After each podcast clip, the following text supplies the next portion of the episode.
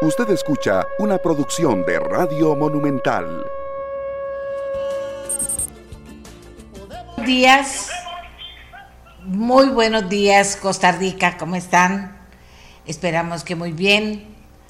Ojalá que todo marche esplendoroso en su vida y ojalá que todas las cosas que tenga que hacer le salgan muy bien el día de hoy como siempre, agradeciendo su participación a través de sus opiniones, de sus preguntas, de sus preocupaciones sobre lo que pasa en Costa Rica y el mundo. Bueno, vamos para el Día de la Madre y todo el mundo habla de los regalos del Día de la Madre. Eh, más que todo, uno piensa en el Día de la Madre como el mayor regalo que se le puede hacer a una mamá, que es el respeto, ¿verdad?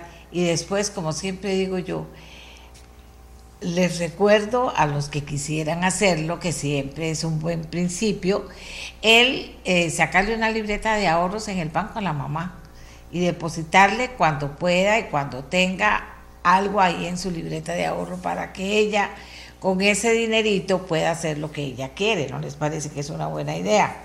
Bueno, ahí se las dejo sobre la mesa. No me veo aspirando a la presidencia de la República, dice Johnny Araya en una información que aparece en ameliarueda.com. El Tribunal de Ética del Partido Liberación Nacional tomó la decisión de suspender por ocho meses a la diputada Carolina Delgado de su militancia partidaria. Quisimos conversar con Carolina Delgado para ver su reacción sobre el tema y esto fue lo que ella nos dijo.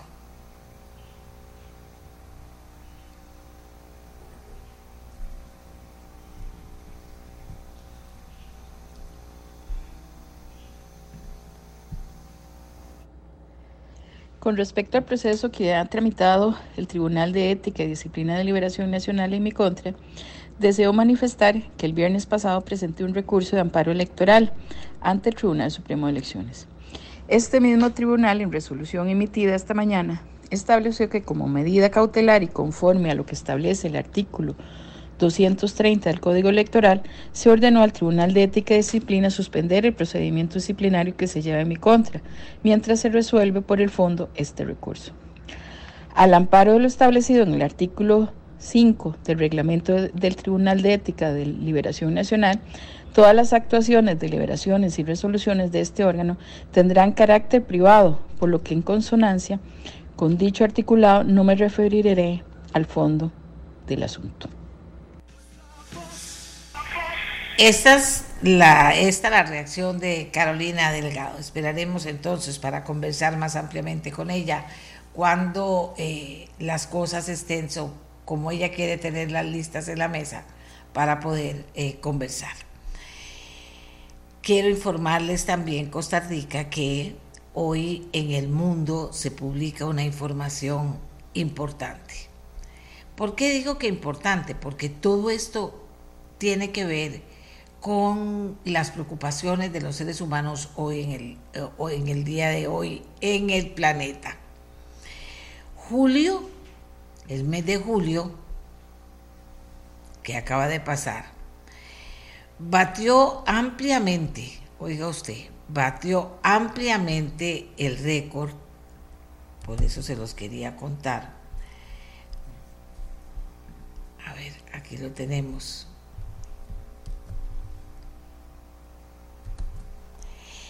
Batió ampliamente el récord del mes más caluroso registrado en la Tierra, con .33 grados más que el anterior récord de julio del 2019, anunció el Observatorio Europeo Copérnicos. El mes pasado también estuvo marcado con olas eh, de calor e incendios en todo el mundo, con temperaturas medias en la atmósfera 1.72 grados más altas que las medias recientes de julio entre 1991 y 1920. El suspenso entre los especialistas era escaso, ya que el 27 de julio, incluso antes de que terminara el mes, los científicos habían considerado extremadamente probable que julio del 2023 fuera el mes más cálido jamás registrado en el mundo. Y esto es lo que les quería compartir. Ya también hemos hablado aquí muchas veces de lo que significa, de lo que significa esto. Y en palabras del secretario general de las Naciones Unidas, en palabras del secretario general de las Naciones Unidas, Antonio Gutiérrez, la humanidad ha dejado la era del calentamiento global para entrar en la era de la ebullición, ebullición global. Vean ustedes qué término más fuerte, más duro, más enorme de la ebullición global. Bueno, con eso vamos a comenzar nuestro programa de hoy y ahora vamos a irnos al primer tema que vamos a analizar, amigas y amigos, con ustedes en este programa. El Observatorio Laboral de Profesiones del Consejo Nacional de Rectores nos ofrece una serie de datos sobre la empleabilidad de los graduados de las universidades públicas. Quiero decirles que empieza la época, si no ha sido todo el resto del año, en la que se toman decisiones sobre qué voy a estudiar, por qué voy a estudiar, con qué fin voy a sacar una carrera, qué es lo que quiero en este momento. Y entonces adquiere importancia lo que observa en cuanto al tema este, eh, el Consejo Nacional de Rectores. Más del 90% de las personas graduadas de las universidades públicas tienen empleo, dice uno de los hallazgos. Pero vamos a conversar con Olman Madrigal Solórzano, que es el coordinador de este Observatorio de Profesiones del CONARE, para que él nos diga cuáles son los hallazgos más importantes que encontraron, cuáles son esas profesiones eh, a las que hay que prestarle atención en este momento, si a usted, amiga o amigo, le interesa el tema. Así que, don Olman Madrigal, muy buenos días, adelante. Gracias, buenos días, doña Amelia. Un saludo para usted y para todos los oyentes. Sí, el observatorio este año está cumpliendo 15 años y este estudio que divulgamos a partir del viernes pasado es el quinto estudio en esta materia. Estos estudios nosotros los realizamos cada tres años con el objetivo de ver y observar, como usted lo dice muy bien, el comportamiento de las personas graduadas de las universidades estatales. Para este estudio y bueno, arrojó cosas muy interesantes, cosas muy positivas para los graduados universitarios eh, estatales, como por ejemplo que más del 90%, o sea, más de, eh, no, son específicamente 93 personas de, 100 este, se encuentran con una empleabilidad. Eh, además, hay carreras efectivamente que tienen algunas condiciones que en el mercado se están, las están acaparando tienen una muy buena salida. ¿Qué significa esto? Que tienen un 100% de empleabilidad. Y además hay tres en particular. En particular que vienen repitiendo esa condición y prácticamente en todos los estudios que hemos realizado. Estas carreras, eh, permito mencionarlas, estadística, microbiología, derecho penal, meteorología, farmacia, relaciones públicas, ingeniería en computadores, diseño industrial y veterinaria. Siendo las tres primeras las que, como le digo, mantienen unos indicadores que nosotros en el observatorio denominamos como óptimos. ¿Qué significa esto? Están 100% empleados, las personas graduadas, tienen o trabajan la cantidad de horas a tiempo completo que desean y además trabajan total y absolutamente en algo relacionado con la carrera que estudiaron. Entonces esto es un buen insumo para aquellas personas que están exactamente en este momento en ese proceso de decisión vocacional. Eh, vamos a ver, hablamos de las universidades públicas. ¿Tiene una idea el observatorio? Eh, eh, sí, de las universidades públicas. ¿Tiene una idea el observatorio de qué ocurre en las universidades con los graduados de las universidades privadas? En, en años anteriores, doña Amelia, se hacía en conjunto, se hacía en conjunto. Sin embargo, para este último estudio se realizó solo de las universidades públicas por un tema presupuestario. Es un estudio bastante oneroso y eso lo cargamos total y absolutamente desde el, el FES que se nos otorga eh, todos los años. Entonces, para este año, por todas las restricciones que hubieron, tuvimos que decidir ver única y exclusivamente a los graduados de las universidades públicas. Es que hay que hacer esas, tomar esas decisiones y ahorrar también. No nos preocupa eso, sino más bien qué pasaba antes, cuando sí tenían los números, qué ocurría.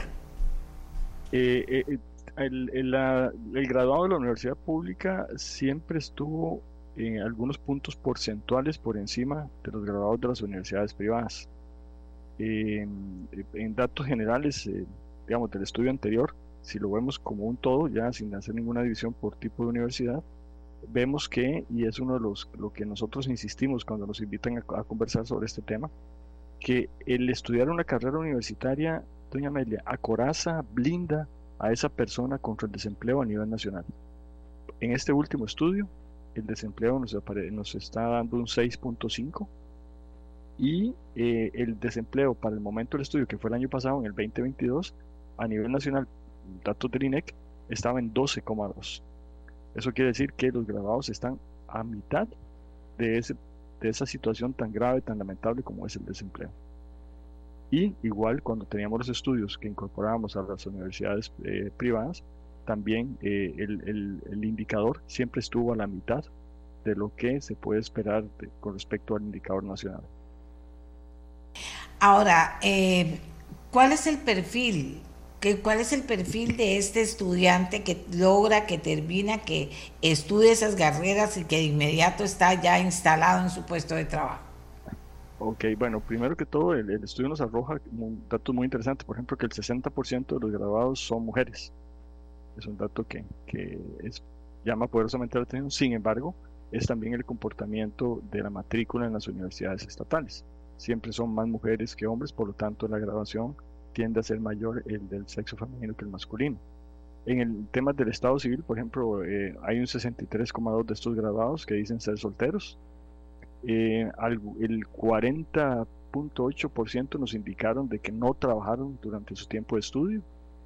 Y algo que es muy relevante, eh, doña Amelia, porque ahí es donde vemos la calidad y la capacidad y lo holístico que son las universidades estatales en cuanto al trato con los estudiantes, que es que la beca universitaria la colocan con un 66% de la forma de financiamiento de los estudios universitarios. O sea, la beca sigue siendo un factor de movilidad social que al solicitarse en las universidades ayuda a los muchachos y muchachas a salir adelante con estos títulos universitarios.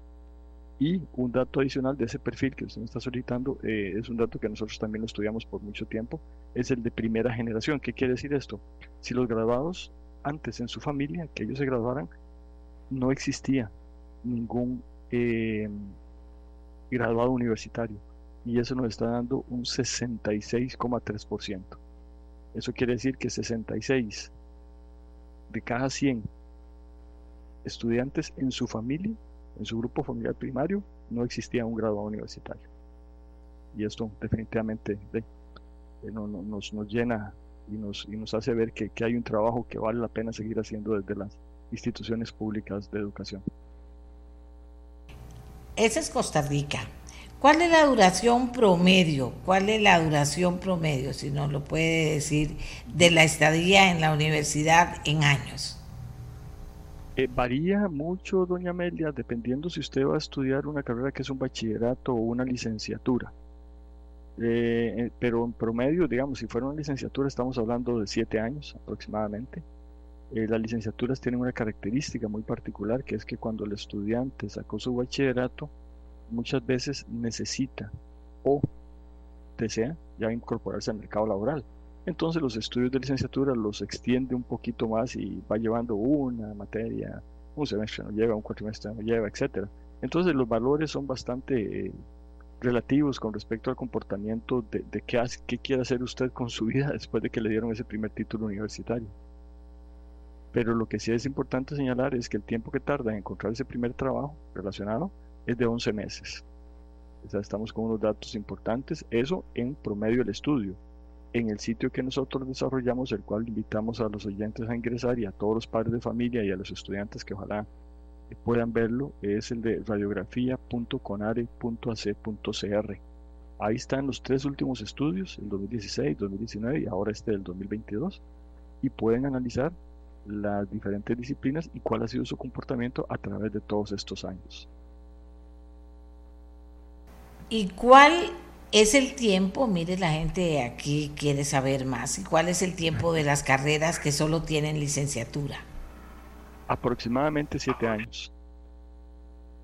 Pero, insisto, esto es si usted decide, eh, realmente la carrera universitaria son cinco años la licenciatura. ¿Por qué siete años? Por eso que le comenté al inicio, que hay gente que eh, decide empezar a, trabajar en su último año de carrera, ya lleguen y lo, tientan, por llamarlo de alguna manera, los empleadores, porque resulta que es un buen estudiante, es una buena estudiante, y eh, ya dejan un poquito de lado el poder concluir. Eh, eso está pasando, eso está pasando mucho porque las carreras están, como dice uno, pescando al estudiante casi que en, la boca de la escuela, eh, sobre todo en algunas carreras de mayor demanda como las que hablamos al puro principio.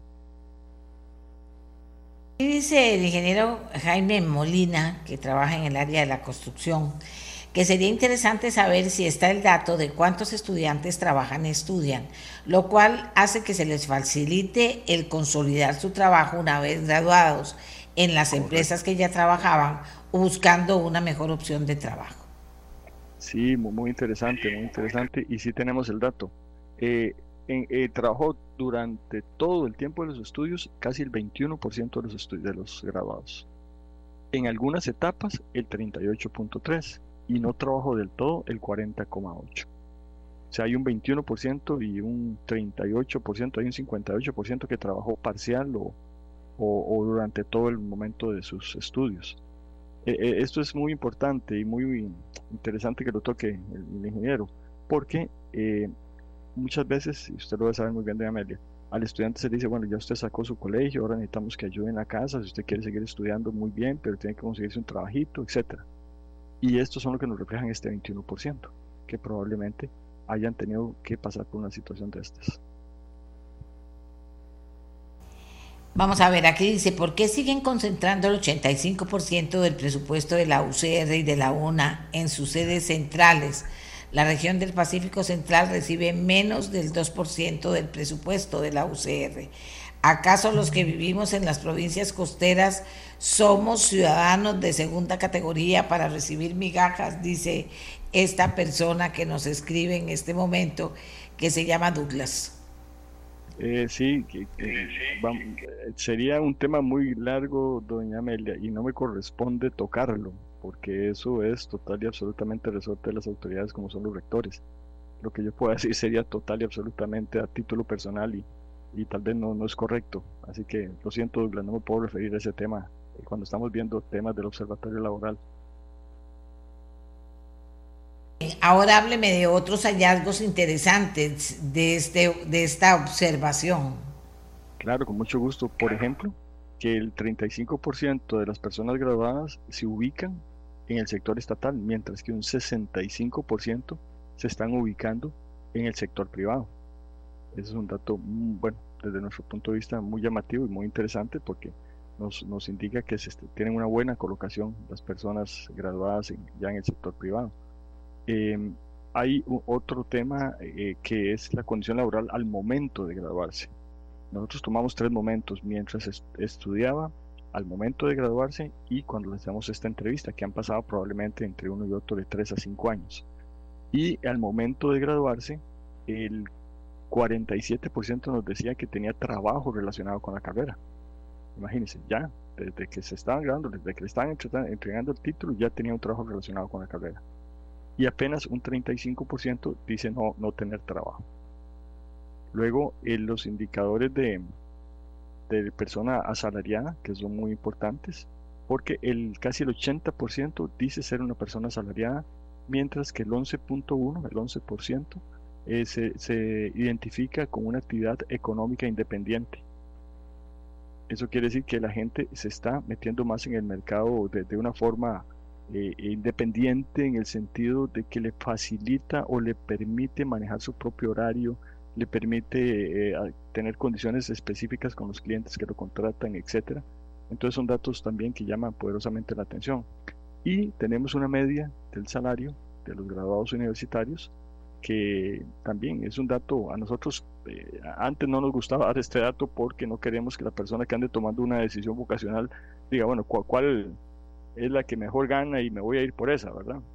Pero definitivamente hubo que ponerlo porque era una demanda de los orientadores vocacionales y de otros sectores que nos dijeron que es importante para los muchachos y muchachas. Eh, el salario, por ejemplo, promedio en licenciatura anda en los 900 mil colones y en el bachillerato en cerca de 750 aproximadamente. Obviamente esto varía y por eso les invito a que entren a la radiografía, varía dependiendo, dependiendo de la disciplina que la persona quiere o quiso estudiar. Eh, usted que ha manejado esto durante los años de existencia del observatorio, ¿cuáles son esos cambios que se ven o que, o que se podrían eh, señalar como posibles a realizarse en el comportamiento, en lo que observan? Eh, lo que hemos observado es que hay siempre un gran porcentaje de personas de primera generación. Esto nos gusta porque son gente que a pesar de que en su familia no hay graduados universitarios, sale la espinita, sale la, gana de ser ese primero, con, concretar su sueño y estamos hablando de más del 66%. Entonces, eso es un dato muy, muy interesante. Otro dato importante, doña Amelia, y que se muestra un cambio en el, comportamiento, es la continuación de estudios. Los, personas graduadas se dieron cuenta de que con solo el, el estudio que tiene base, a veces no es suficiente para ubicarse bien en el mercado laboral. Entonces, el 68% continúa estudios después de haber obtenido el título que, que haya obtenido para poder entrar en esta muestra. Entonces estamos hablando que es un porcentaje casi de 7 de cada 10 personas continúan con los estudios. Y eso llama poderosamente la atención. También el tipo de colegio de procedencia, que como es bien sabido, las universidades públicas eh, mayoritariamente tienen estudiantes de colegios públicos. Eh, estamos hablando de prácticamente un 75% de los públicos y aproximadamente un 10% de los subvencionados, semioficiales que les llaman. Eh, si sumamos esos dos, estamos hablando prácticamente un 85% en estas características. Pero eh, es, interesante porque a veces dicen que las universidades están llenas de solo de, estudiantes de colegios privados y lo cual no es cierto.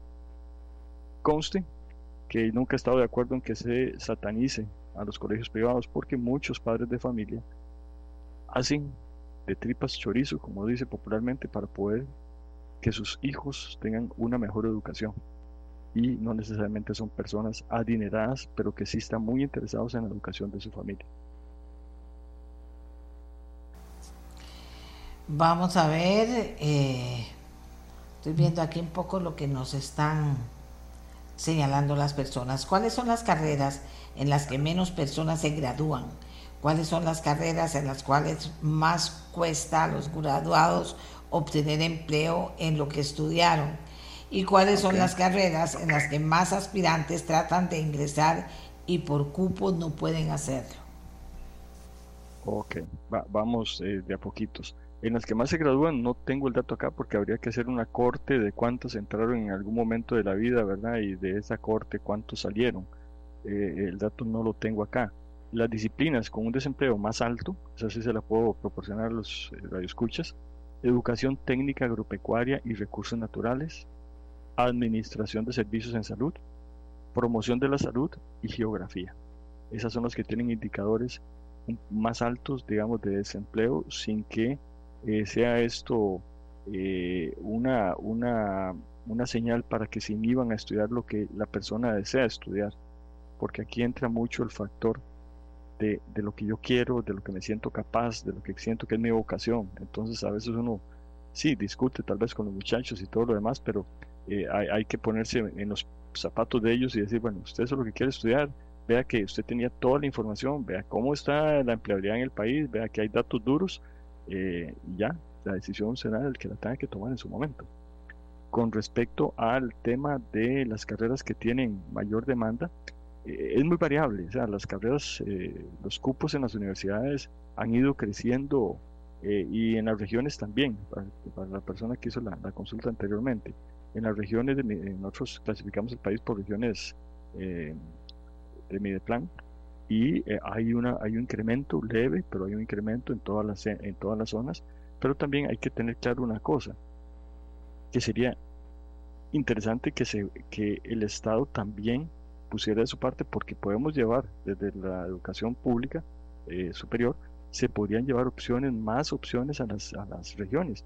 Pero ¿qué pasa? Cuando esa persona se gradúa en esa región y esa región no le puede dar las condiciones para quedarse en su zona de trabajo, en su zona, perdón, de, de, origen, ¿qué es lo que pasa? Estas personas lamentablemente se vienen a la gran área metropolitana y entonces la concentración, por eso es que se ve más acá, pero no es necesariamente porque no tengan opciones en todas las demás eh, centros de trabajo alrededor del país.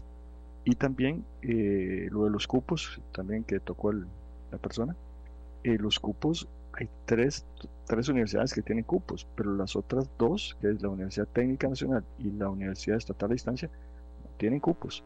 Pueden aprovechar esas opciones que tienen mucha variedad y con base en este estudio poder ver si alguna opción de las que dan estas universidades se le puede acomodar a sus preferencias, sus gustos, su vocación y poder estudiar en, esta, en esta modalidad de la UNED o en la modalidad de la UTN.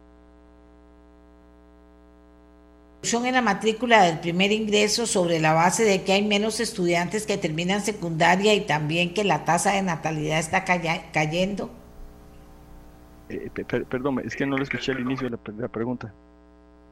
¿Ha habido reducción en la matrícula de primer ingreso sobre la base de que hay menos estudiantes que terminan secundaria y también que la tasa de natalidad está cayendo?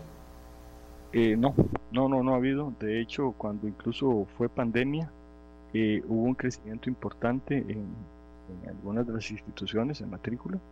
Eh, observaron que había, que había una universidad que tenía la experiencia en todo lo que era a distancia y mucha gente seleccionó esta universidad. Y, y la matrícula de primer ingreso se ha mantenido bastante, bastante estable, no, no, no ha tenido una caída que uno pueda decir, eh, hay, hay, que empezar a ver qué se hace, no, no, no. Sí, sí, se tiene que ver a futuro por el tema de los nacimientos, eso es total y absolutamente de acuerdo, pero eh, en este momento no se está viendo reflejado. También dicen aquí, primero se crea la oferta educativa y luego la demanda laboral. Ninguna empresa de tecnología se va a instalar en una zona donde no hay número suficiente de ingenieros, aporta alguna de las personas que está escribiendo. Eh, vamos a ver, Olman, que a usted, a usted, ¿qué es lo que más le preocupa a futuro del observatorio? A futuro, ¿qué le llamaría la atención observar en vista de lo que ha pasado hasta ahora? Lo primero es que hay una fuerte eh, demanda de carreras STEM, carreras de ciencias, tecnología, ingenierías y matemáticas. Sin embargo, lo que no podemos es pensar en que las universidades que son holísticas, que tienen no solo enseñanza, sino que tienen investigación y tienen extensión y acción social, se puedan enfocar única y exclusivamente a este tipo de carreras. Y eso lo han querido meter muy fuerte y nosotros estamos viendo que aún con esta eh, demanda social eh, las universidades siguen dando resultados y siguen dando eh, respuesta a la demanda. Sí, que, que hay más eh, empresas de tecnología que quisieran venir al país, sí, probablemente. No, no, no digo que no, y sí están los números en que, en que se ocupan más, pero también... Por dicha, por dicha, Olman, que hay, que hay mayor demanda. Yo pienso que las universidades deberían ponerse las pilas porque hay mayor demanda, porque también el mundo ha cambiado y gracias a Dios la gente lo está viendo como que sí, tengo que buscar ese tipo de carreras que son eh, que me gustan en primer lugar y en segundo lugar que se van a, que se están necesitando. Ya es abra más, abra más, abra más cupos, ¿verdad? ¿Y qué se ocupa para dar más clases? Profesores. Ah, abran cupos, pero no inviertan en salarios. Entonces, ¿cómo hace usted chocolate sin cacao. ¿Cómo hace para invertir en laboratorios que puedan aceptar más estudiantes, en laboratorios más elaborados, más completos, más llenos de tecnología? Si le dicen por un lado hágalo así, pero por otro lado le, le, cercenan los recursos. Entonces es una, es una, hay una, una cuestión medio perversa, ¿verdad? En que háganlo, pero háganlo con lo mismo que tienen. y a veces no funciona tan fácil. Pero debería funcionar dependiendo de las condiciones que haya. O sea, yo sí creo eso. O sea, porque entonces, ¿cómo vamos a hacer? Si es una necesidad que hay, hay que ver. Y, si tal vez haya, se, se, está invirtiendo en algo que no es tan necesario, pues entonces se cambia. Pero, ahí, pero si usted decía, no, si no me da más plata, no lo hago, no me parece que eso sea correcto en, en, la forma de ver las cosas de una universidad. Digo yo. No, no, no me parece. No, Vamos a ver, es que el tema es que uno como universidad pública y como universidad, insisto, holística, no puede pensar en que solo lo, ciencia, tecnología, ingenierías y matemáticas existen. Existe el arte, existen otras carreras, existen la educación, por ejemplo. Existe todo lo demás que ocupa un país para poderse desarrollar. Que solo se enfoque en un área específica es un pensamiento un poco peligroso, porque el día de mañana entonces, ¿qué va a pasar con los filósofos? ¿Qué va a pasar con los filólogos? ¿Qué va a pasar con la gente de danza, de arte, de música? Entonces, no, el país no, no, no, no le importó, no apostó por eso, cerremos todas estas carreras y démoselas toda ciencia y tecnología. Eh, yo creo que, que hay, hay, que, es una conversación larga e interesante, eh, porque no, no, ahora me estoy metiendo en un campo que son los señores rectores los que deberían estar hablando acá, pero es un tema que, que, tiene que es importante decirlo. Olman, además, no es blanco y negro, es saber moverse de acuerdo a la circunstancia. Y a las universidades, y ahí, ahí es donde están todos los cerebros. Les toca ver cómo moverse en la circunstancia que no sea blanco y negro, porque tampoco se trata de eso pero sí se trata de acomodarse y yo digo, qué dicha, porque eso es lo que se está necesitando y lo que están pidiendo. Y, y, las empresas transnacionales que vienen piden ese tipo de profesional también y hacen falta en esas áreas. Entonces las universidades tienen que ponerse a, a, a yo no digo que digan, quitemos esto y pongamos esto, no, ¿cómo nos vamos a mover? Con mucha inteligencia, eh, ¿cómo se llama?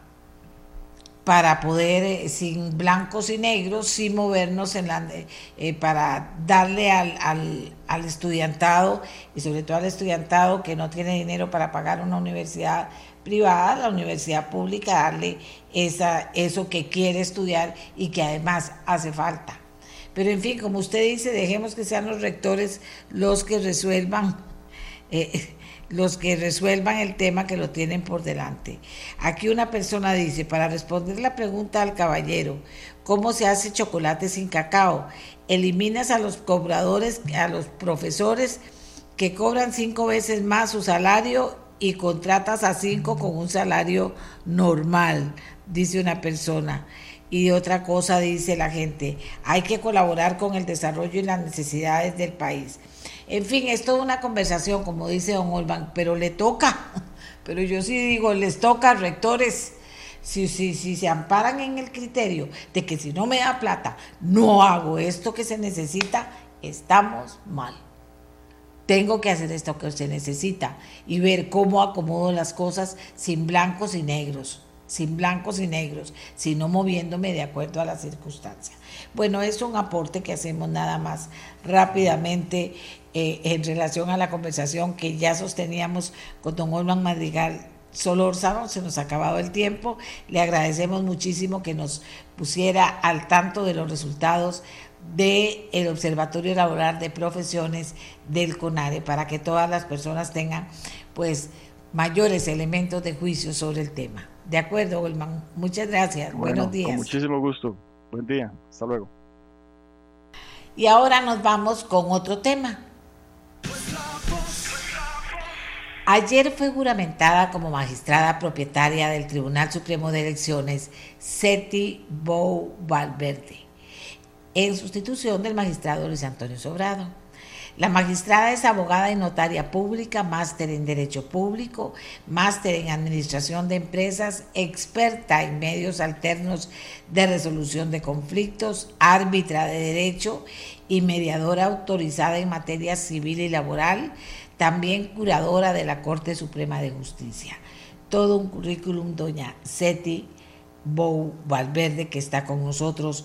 Bueno, para plantearle a los costarricenses no solo si quiere aportar algo de quién es eh, doña Seti, sino también cuáles son las metas, cuáles son las ideas, cuáles son aquellas eh, acciones que quiere tomar en una posición tan importante y en una materia tan importante como la materia electoral. Buenos días, doña Seti. Adelante. Buenos días. Buenos días, doña Amelia, y buenos días a su audiencia. Un gusto estar con, con ustedes el día de hoy. Cuéntenos, ¿qué, cuando usted ve la materia electoral y se ve ahora en una posición tan importante, eh, ¿qué es lo que usted cree que se puede hacer? ¿Con qué ideas llega y asume este cargo? Bueno, yo creo que es importante eh, aclarar que yo he estado eh, conectada con el Tribunal Supremo de Elecciones desde, desde el 2004, cuando fui electa por la Corte Suprema de Justicia como magistrada suplente. Durante estos años, aparte de asumir la suplencia en diferentes ocasiones de suplencias cortas, pues me ha tocado también asumirla en dos momentos, eh, digamos, muy importantes. En el 2007, cuando el magistrado Oscar Fonseca se eh, retiró y tuvimos que enfrentar el, TLC, o sea, el primer referendo y el único referéndum que se ha hecho en, en Costa Rica. Y luego, eh, con la renuncia de don Luis Antonio Sobrado, me correspondió también asumir en un periodo de, de transición desde diciembre del 2021 hasta el momento en que la Corte me elige y me juramenta. Eh, aparte de eso, me correspondió asumir como magistrada propietaria porque, eh, como ustedes algunos conocen, el tribunal es como un acordeón. En época electoral se amplía con cinco magistrados eh, propietarios, donde dos de ellos son suplentes seleccionados por la Corte del digamos, de los seis suplentes que usualmente tiene el tribunal. Y este, en época normal, cuando no estamos en elecciones, está integrado solo por los tres titulares. Entonces, sí he estado pues, eh, conectada con el tribunal durante todo este tiempo y yo creo que parte de eso fue pues, eh, lo que motivó mi, elección en este, en este momento. Aparte de eso, pues eh, siempre durante todo el periodo, salvo cuando me correspondió ejercer como propietaria, he estado ejerciendo liberalmente la, la, profesión y en diferentes ámbitos, digamos, eh, privados. Em, precisamente por esta circunstancia de que el tribunal se amplía y se achica, pues algunos de los, de los eh, proyectos o programas que uno puede emprender en un periodo de año y medio de nueve meses cuando, cuando son las elecciones municipales, pues en cierta medida se truncan en el momento en que uno, en que uno eh, sale. Entonces yo creo que parte de la, de la eh, importancia que le doy yo a este, a este nombramiento es que ya con esta permanencia pues me va a permitir eh, no solo colaborar con el tribunal en lo que se requiera activamente, sino también pues eh, algunos, algunos otros programas. Por ejemplo, em, lo que corresponde a atención al usuario, porque nosotros no solo manejamos elecciones, sino que también tenemos que ver con todo lo que es em, registro civil, eh, que es fundamental para la vida eh, del país, no solo para las, para las elecciones. Tenemos también la otra faceta que es formación en democracia que se ejerce a través del, del IFED y también pues la parte ya eh, propiamente jurisdiccional que es la que ejerce exclusivamente el tribunal ya como juez de la República.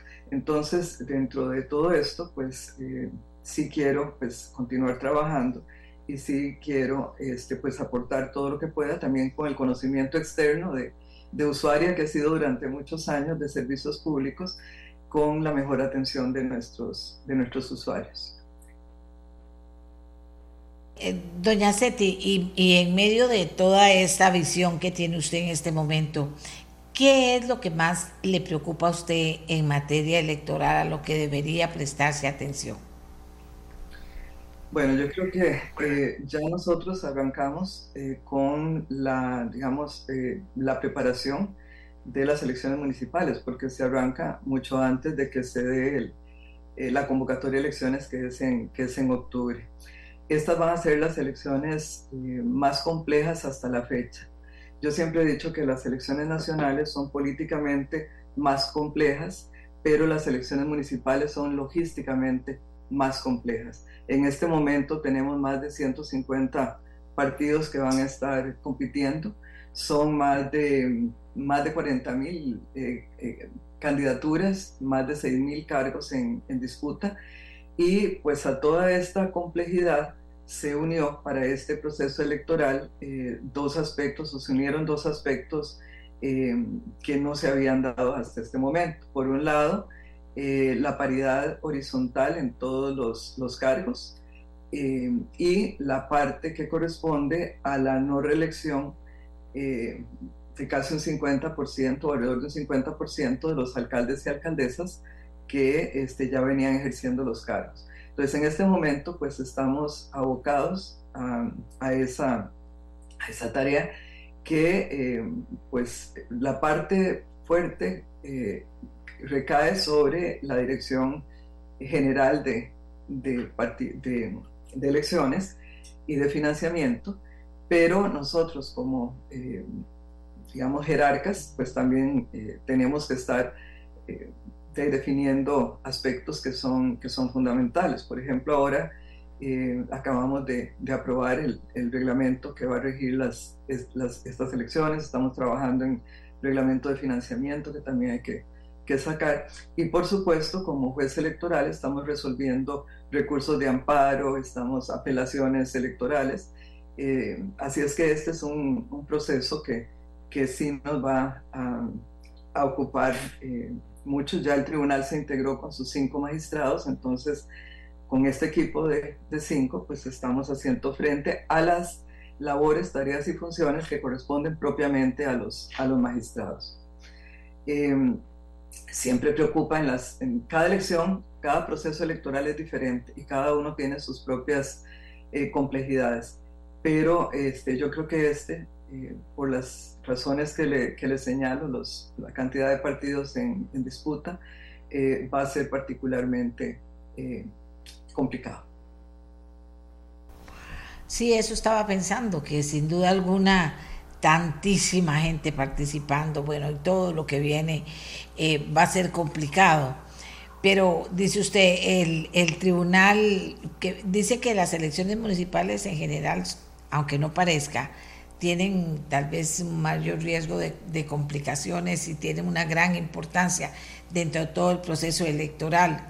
En este caso, precisamente como usted dice que puede ser más complicado, que nos explique un poquito por qué yo diría que más complicado, no más complejo, eh, sobre todo por esta, circunstancia. Digamos, el registro electoral eh, ya pues este, lógicamente está eh, afinando o afinado sus, todos sus, sus, programas y sistemas para efecto de poder, en este momento estaban en, en, fase, digamos, de inscripción todavía de, de algunos partidos y este, se está preparando para la inscripción de candidaturas, porque, digamos, a diferencia de lo que ocurre con otros eh, ámbitos del, del sector eh, público, nosotros tenemos una, un principio que es el de calendarización electoral.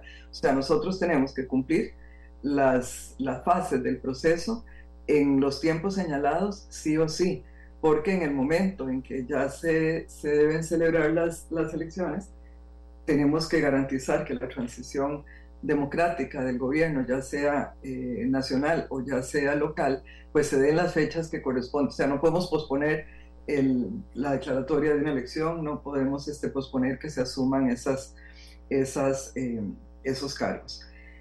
Em, lógicamente, cuando hay em, elecciones municipales, la parte, digamos, de conflictividad interna de los partidos políticos es, más grande, porque imagínense que estamos hablando de 84 elecciones diferentes, porque en cada cantón se celebra una, una elección. Entonces, pues lógicamente esos procesos internos de elección de candidaturas son, son más, más, digamos, complejos o complicados para los partidos políticos. Y nosotros pues tenemos que resolver como, como juez de la República en materia, digamos, especializado en materia electoral, eh, todos estos, estos conflictos y resolverlos en tiempo para que este, las personas puedan, puedan competir y los partidos puedan tener listas sus, sus candidaturas en, en tiempo. Entonces yo creo que esto es lo que podemos ver a nivel interno. A nivel externo, pues eh, ustedes mejor que, mejor que, que, nadie lo conoce, pues eh, se libra otro tipo de, de, de batalla este, en, en, medios, en redes, etcétera, y también con eso, este, pues tanto los partidos como el tribunal tienen que, que, que lidiar. Nosotros presentamos eh, reformas electorales a la Asamblea pues pensando en que eh, para futuros procesos electorales puedan, puedan regir. Pero eh, mientras tanto tenemos las reglas que, que ya han sido aprobadas tanto en el Código Electoral como ahora en el, en el reglamento de elecciones.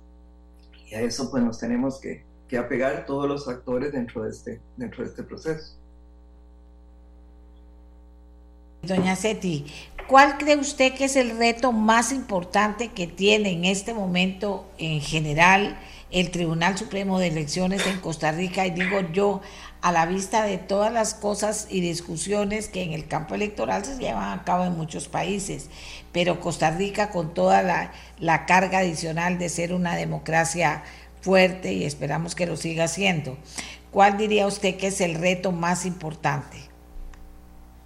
Bueno, a corto plazo es eh, sacar adelante este proceso electoral que, que viene. Eh, las elecciones municipales, eh, como usted lo mencionó, son muy importantes. Es el, el, gobierno que está más cerca de las personas en cada una de las, de las comunidades. Entonces, yo creo que este es el, el reto inmediato que tenemos. Eh, por supuesto, el, el tribunal eh, no se queda en lo, en lo, inmediato y tiene que, que pensar pues más allá eh, como parte de su función constitucional. parte de esto, por eso le mencionaba, fue las, las reformas electorales que, que planteamos. en ellas lo que el tribunal pues ha, ha buscado es no verlas como, digamos, ver el proceso de reforma como un todo integrado, de manera que no se vayan generando eh, parches, producto a veces de, ocurrencias o de, o, de, o de, proyectos aislados, sino este, sabiendo el tribunal dónde es que, que aprieta más el, el, zapato, digamos, al, tanto a la, a la institucionalidad como al, a los partidos, pues eh, ha apostado por eh, un fortalecimiento de los partidos políticos. Yo siempre he dicho que no importa la cantidad de partidos políticos, si son muchos o son, o son pocos, sino que es muy importante que esos partidos pues, sean partidos eh, fuertes. Eh, así, por ejemplo, el, en, la, en, esta eh, propuesta de, de, reformas, lo que se plantea por, una, por un lado es darle a los, a los partidos los recursos en el momento en que realmente lo, lo necesitan, pero también obligar a los partidos a que este, permanezcan en el, en el tiempo eh, mientras cumplan su, su función. Eh, por un lado es, es eh, reforzar esos, esos controles para que los partidos realmente mantengan su, su ciclo de, de vida durante el tiempo en que realmente tengan una, una digamos, un sustrato eh, real, tanto jurídico como con las personas que, que, lo integran. Y por otro lado, pues que cuenten con, con recursos para mantener ese, ese, esa vida en el, en el tiempo. Eh, los partidos eh, en realidad han desaprovechado, y uno lo entiende por la forma en cómo está diseñado el, sistema de financiamiento, la parte, por ejemplo, de capacitación. Eh, si usted recuerda, doña Amelia, porque andamos este, por, por, los mismos tiempos, eh, los partidos eh, tenían una, una fuerte, un fuerte componente de capacitación. Iban capacitando sus cuadros, iban capacitando la gente que, que, iba a ocupar esos cargos, pero sobre todo los, los relevos en el tiempo. Eso se, se, se perdió en el momento que dejaron de tener lo del financiamiento externo que tenían y es algo que, que, definitivamente hay que buscar cómo, cómo retomar. Los partidos tienen recursos para financiamiento porque cuando se les otorga la contribución estatal, pues hay un, fuerte componente que, que, corresponde a capacitación. Lo que pasa es que eh, no, se, no se aprovecha porque primero tienen que hacer el gasto y luego tienen que, que cobrarlo. Se hace, entonces eso también se está buscando por parte del tribunal eh, modificar. Tenemos este, el, el reto eh, fundamental que dentro de todo este proceso, pues el árbitro se mantenga eh, firme en cuanto a los principios que, que, nos rigen y en cuanto al ordenamiento jurídico, este, y también pues que pueda tener una, una, una apertura y una comprensión también sobre lo que son las realidades que, que enfrentan las organizaciones eh, partidarias. Eh, creo que el, otra parte, digamos, que es muy importante dentro del, de las reformas que plantea el tribunal es lo que corresponde a la, a la propaganda.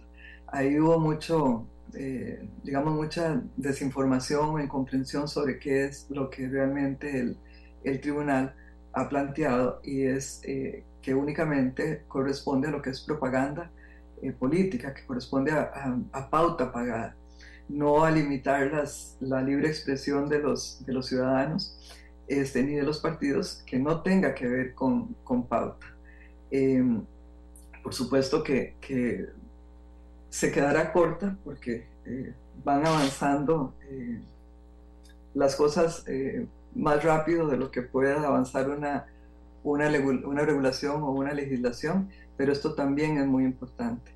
El hecho de que haya pues electores informados que puedan ir a ejercer libremente su, su, su voto, su decisión al momento de, de, de votar, es, es, fundamental, es muy importante. Entonces también ahí el tribunal ha apostado mucho a través del IFED a lo que es la formación del ciudadano, incluso en, aspectos que tienen que ver con, eh, con, medios digitales, con, con, los instrumentos que puede tener el ciudadano para, para informarse y acceder a, a toda esta, esta, esta información que se, que se pone a su, a su disposición.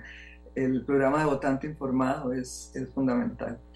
Ahora, el tribunal eh, de Costa Rica ha sido un tribunal que eh, ha sido muy respetado, que ha sido, eh, digamos, seguido en algunos de los, de los eh, digamos, del, de sus elementos por otros tribunales de la, de la región.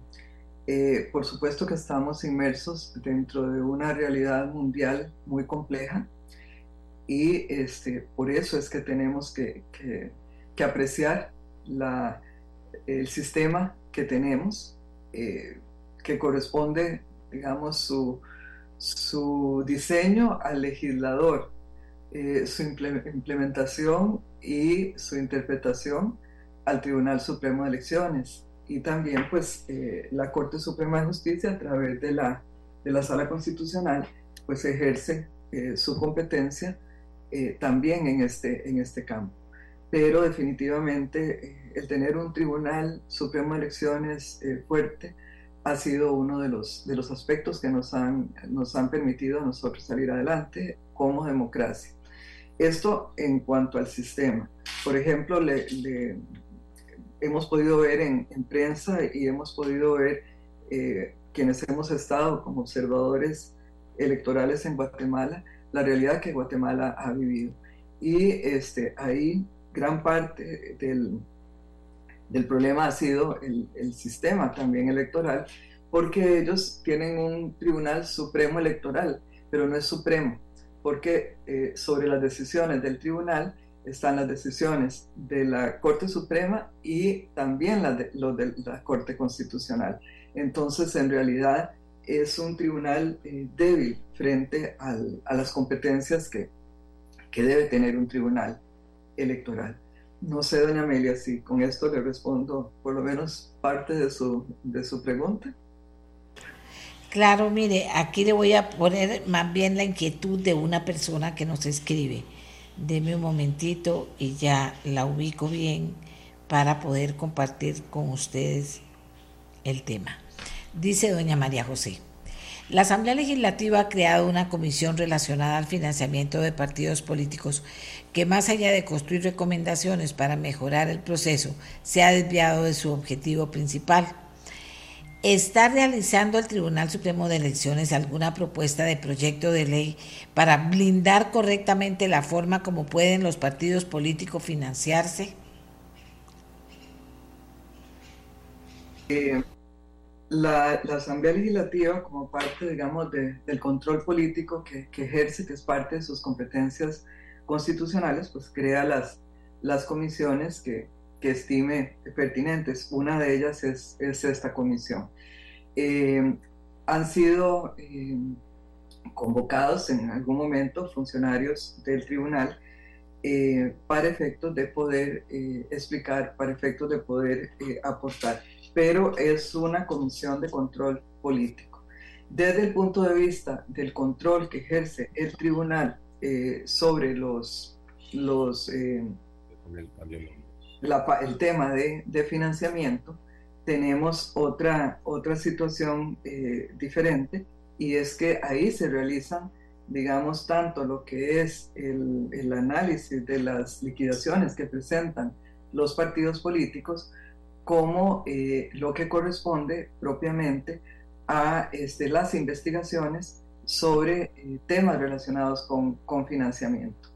Este, este aspecto pues es, es, fundamental y se ha venido ejerciendo, eh, digamos, en forma paralela siempre a cualquier investigación que se realice por parte de la Asamblea Legislativa, porque son ámbitos diferentes, y por otra parte, eh, también a lo que pueda corresponder a las investigaciones que eh, siguen las, los juzgados eh, y este, oficinas correspondientes del Poder Judicial. Em, dentro del, del, proyecto que, de reformas que presentó el tribunal, hay también una, una parte este, importante que corresponde al financiamiento. Em, esperamos pues que, que eventualmente si, si, los diputados lo acojan se pueda llevar adelante esta reforma que sabemos que el tribunal pues plantea una, una serie de artículos, pero que esos artículos al pasar por la discusión legislativa pues es probable que también se vayan a, modificar. Ahí siempre estará el tribunal, em, digamos, asesorando al, al ya propiamente a la comisión de reformas para efectos de que se puedan ir eh, evacuando las dudas o se puedan ir eh, aportando. Eh, Esa sería la, la parte que, que, podemos nosotros realizar. Agradezco mucho a doña Seti Bow que nos haya acompañado.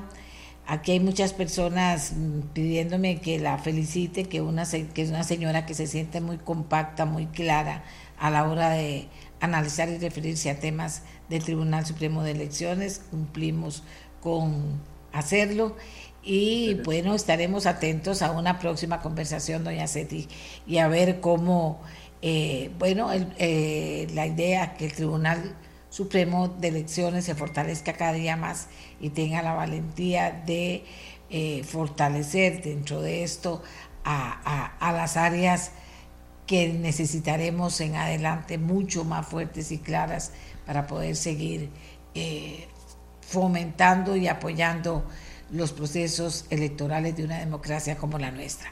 Muchas gracias, doña Seti. Buenos días. Muchas gracias, doña Amelia, y a sus órdenes y, los de su audiencia para lo que corresponda y en lo que podamos nosotros eh, aportar. Eh, muchas gracias y buenos días. Amigos y amigas, vamos a hacer una pausa. Y cuando regresemos, oigan de lo que vamos a hablar para que presten mucha atención. La Universidad de Costa Rica va a albergar algo que se llama el Amerigeo. E oiga, en el que expertos del mundo van a analizar cómo el proceso, hablando de las STEM y hablando de lo que hablábamos al inicio del programa, de que las universidades públicas tienen que abrirse más al tema y tienen que verlo como una necesidad país. Dice, van a analizar el acceso a la tecnología y datos porque permite robustecer la toma de decisiones y acciones frente a desafíos como el cambio climático, la seguridad alimentaria, la mitigación de riesgos, la salud pública, la biodiversidad y los ecosistemas, la gestión del recurso hídrico. De esto vamos a hablar y les tenemos también, cuando hablemos de esto, una buena noticia. Pero ahora vamos a hacer una pausa y ya regresamos. La mía, la suya, la de todos y todas. Les decía que la Universidad de Costa Rica va a tener un evento muy importante, o está teniendo un evento a partir de ayer muy importante, que se llama el Amerigeo, en el que expertos del mundo van a analizar cómo el acceso a la tecnología y a los datos permite robustecer la toma de decisiones y acciones frente a desafíos como cambio climático, vean los temas, seguridad alimentaria, mitigación de riesgos, salud pública, biodiversidad, ecosistemas, gestión del recurso hídrico, son todos esos nuevos temas que nos deberían tener absolutamente comprometidos. Bueno, se estará efectuando en este, hoy y mañana en la Escuela de Geografía de la Universidad de Costa Rica. Y yo quiero decirles que la buena noticia es que si a usted le interesan estos temas, eh, las plenarias y las sesiones de discusión están abiertas a todo público vía Facebook Live del SICA, S-I-C-A, del SICA. Entonces vamos a hablar de eso, porque me parece que el mundo tiene que comenzar a hablar de todos esos temas nuevos con compromiso y con claridad. Este, me acompaña el, don, el doctor Pascal Girot, que es el director de la Escuela de Geografía de la Universidad de Costa Rica, y nos estará eh, en algún momento, ojalá, la doctora Angélica Gutiérrez, integrante del Consejo de AmeriGeo en Costa Rica. Doctor Girot, ¿cómo les ha ido y por qué es importante prestarle atención a este evento que se está realizando? Tendremos eh, enseñanza importante para poder enfrentar los grandes temas de este momento en el mundo. Muchas gracias, muy buenos días, eh, doña Amelia. Un gusto estar acá con ustedes eh, nuevamente y muchas gracias por el espacio para compartir con ustedes eh, el, eh, eh, este, este evento de Amerigeo que estamos organizando junto con el MINAE, el Instituto Meteorológico Nacional y la Universidad de Costa Rica, desde la Escuela de Geografía.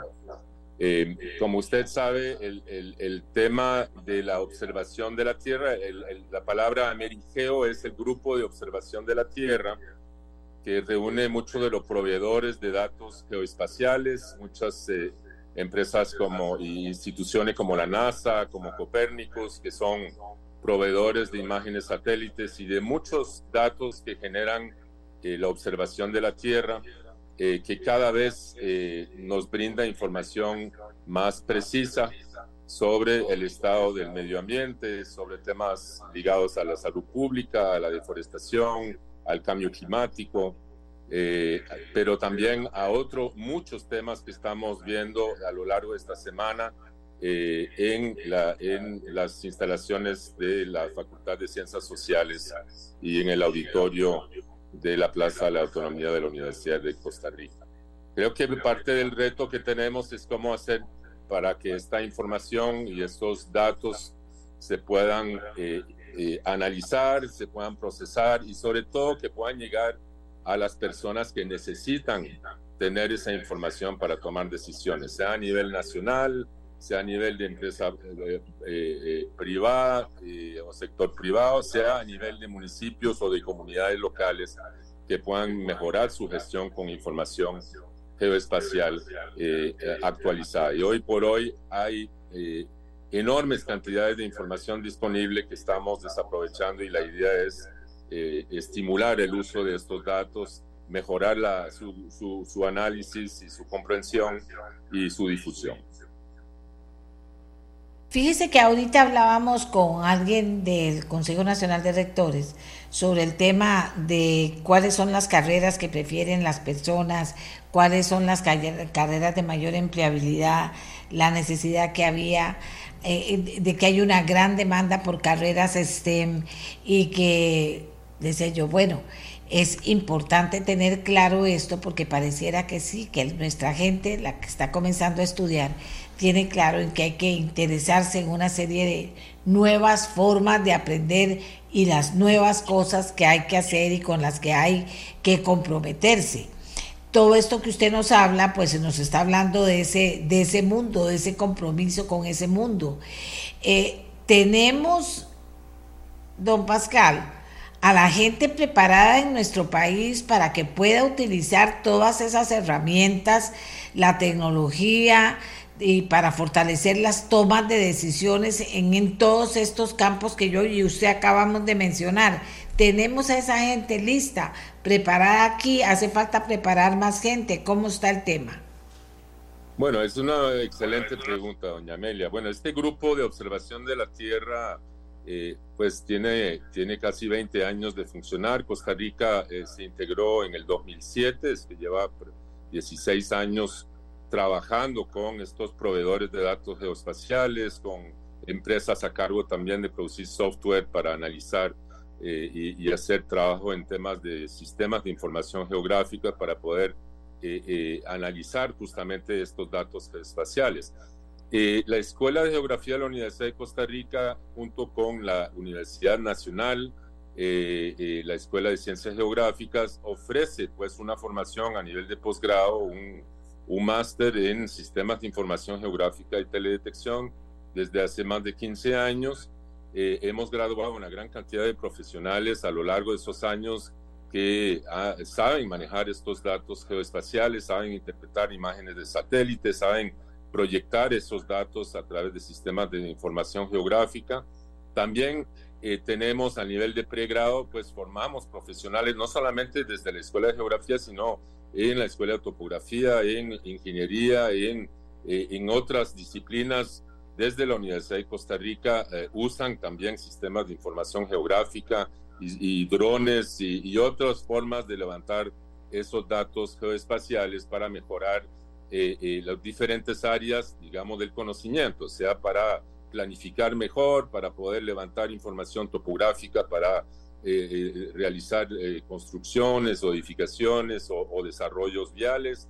el LANAME, por ejemplo, que es el laboratorio que también monitorea la calidad de la infraestructura vial de nuestro país, también utiliza muchas imágenes de satélite, imágenes de drones para mejorar el monitoreo de las, de las vías de comunicación en nuestro país. Es decir, hay una gran cantidad de aplicaciones que utilizan esos datos geoespaciales y este evento de GEO es una forma también de, eh, de, de, publicitar y de difundir mejor las últimas, los últimos avances en la tecnología. Es una tecnología que, avanza muy rápidamente y que genera una enorme cantidad de oportunidades profesionales eh, para eh, investigadores, pero también para la formación de, de, profesionales que vayan a usar esas tecnologías a futuro a todos niveles de la sociedad y del gobierno. Eso estaba pensando yo que eh, todo esto es poder tener en sus manos mucha información. En este momento estamos tomando toda esa información, dónde se centra esa información y, llega a todos los lugares que necesitan para tomar decisiones y para fomentar acciones frente a estos temas. Pues totalmente, yo creo que pues históricamente por ejemplo, el Instituto eh, Meteorológico Nacional o el, Instituto Geográfico Nacional, que trabaja desde el Registro eh, Nacional de la Propiedad, pues han venido generando eh, información oficial del país, tanto a nivel cartográfico, a nivel de levantamiento de información sobre uso, uso de la tierra, por ejemplo, a través del SNIT, del Sistema Nacional de Información Territorial, el Instituto Geográfico Nacional publica y monitoreo temas de deforestación en el país. Eh, y también el Instituto Meteorológico eh, Nacional ha trabajado durante años con la Organización Meteorológica Mundial, con la NOAA, con la NASA, todos aquí representados en esta semana de Amerigeo eh, para tener mejores datos sobre el clima eh, y en meteorología para poder también prevenir lo que son eventos hidrometeorológicos y poder manejar mejor los riesgos climáticos que sabemos, don, doña Amelia, solo van a ir en aumento en los próximos años producto del cambio climático. Claro, acabamos de tener, eh, don Pascal, la emergencia en Aguasarcas, por ejemplo, por ejemplo, la emergencia en Aguasarcas. Entonces pensaba yo, Todas estas eh, herramientas nos sirven, nos sirvieron, llegan a tiempo para poder atender situaciones como esas en un país como el nuestro. Totalmente. Creo que muchos de lo que han sido los primeros diagnósticos de lo que ocurrió en Aguas Arcas eh, por parte de la Comisión Nacional de Emergencia utilizaron datos geoespaciales, imágenes satélites, se han volado drones también para levantar esos datos sobre ese enorme deslizamiento que causó tanto daño en Aguas Arcas.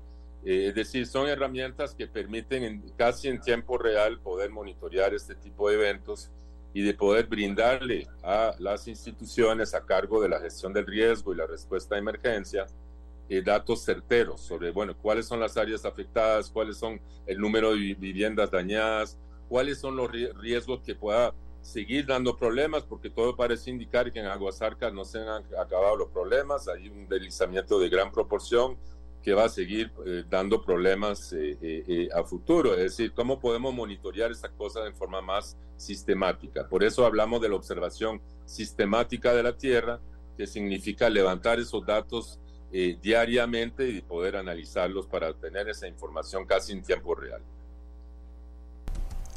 Sí, porque para que tenga sentido, ¿verdad? Estos esfuerzos que hacemos, para que tenga sentido, que hacemos una reunión importante, grande de todo, para ver el acceso a la tecnología y a los datos, para robustecer la toma de decisiones y ver que esto se pueda hacer, que haya gente preparada para saber leer toda esta información que llega, que llegue esta información a los lugares que el país necesita que lleguen para poderse preparar para cualquier eventualidad o sea, se ve que es muy importante lo que se está haciendo.